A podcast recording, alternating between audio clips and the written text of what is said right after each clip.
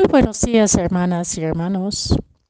Hoy, miércoles de la primera semana de Cuaresma, la primera lectura es de la profecía de Jonás, capítulo 3, versículos 1 a 10. El Evangelio según San Lucas, capítulo 11, versículos 29 a 32. En aquel tiempo la multitud se apiñaba alrededor de Jesús y comenzó a decirles, la gente de este tiempo es una gente perversa. Pide una señal, pero no se le dará más señal que la de Jonás. pues así como Jonás fue una señal para los habitantes de Nínive, lo mismo será el Hijo del Hombre para la gente de este tiempo.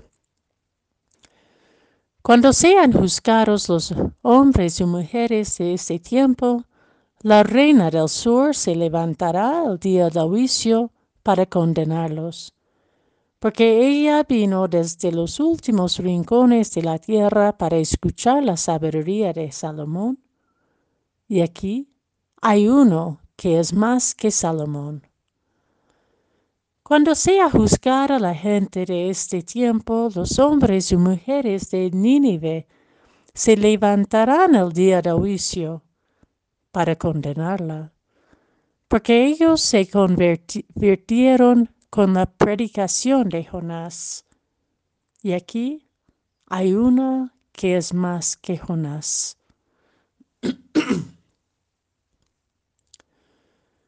no somos nosotros y nosotras, la generación perversa que reprocha a Jesús, pues la palabra ha perdido su valor. Ya no sabemos discernir la verdad. En un mundo cada vez más podrido por la mentira y el engaño. La voluntad de dejarnos interpelar por las denuncias de otro y otra ante nuestras violencias, incoherencias y mezquindades, ha sido diluido por la arrogancia y el mito de la autosuficiencia. La gente de Nínive, símbolo de poder opresor, se convirtió por la predicación de Jonás, más allá de toda expectativa de Jonás pues no fue la palabra de Jonás, sino la palabra de Dios que pregonaba, que pregonaba Jonás, la que provocó un arrepentimiento masivo y conversión verdadera que conmovió a Dios tanto que Dios mismo se arrepentía y perdonaba a Nínive como relata la primera lectura.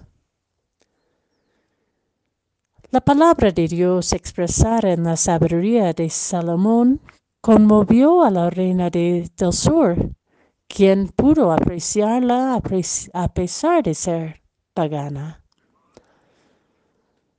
Capaz la raíz del reproche de Jesús en el Evangelio de hoy queda en la tendencia humana de apropiarnos de la verdad, de la palabra, incluso de Dios, y no creer que ni podemos equivocarnos, especialmente en temas de la fe, ni que Dios es más allá que nuestra pequeña concepción de Dios.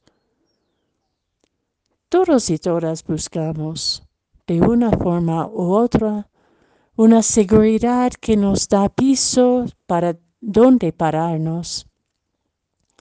Pero frecuentemente estas seguridades fabricadas nos hacen sordos a la palabra del Evangelio, la palabra encarnada de Dios, que nos reclama una apuesta radical de conversión que nos compromete en la divinización de la humanidad por medio de nuestra humanización.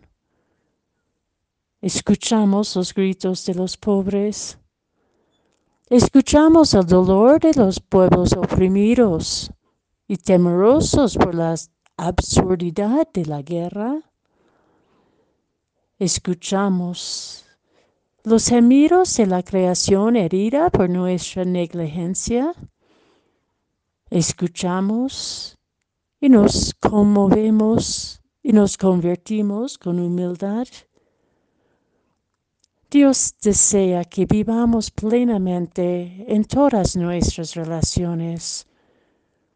La perversión es apropiarnos individualmente o en una pequeña colectiva de una vida que nosotros deseamos, que excluye a tantas otras vidas. En este tiempo de cuaresma, que podamos volver a escuchar la palabra, escuchar la palabra y dejarlo convertirnos verdaderamente.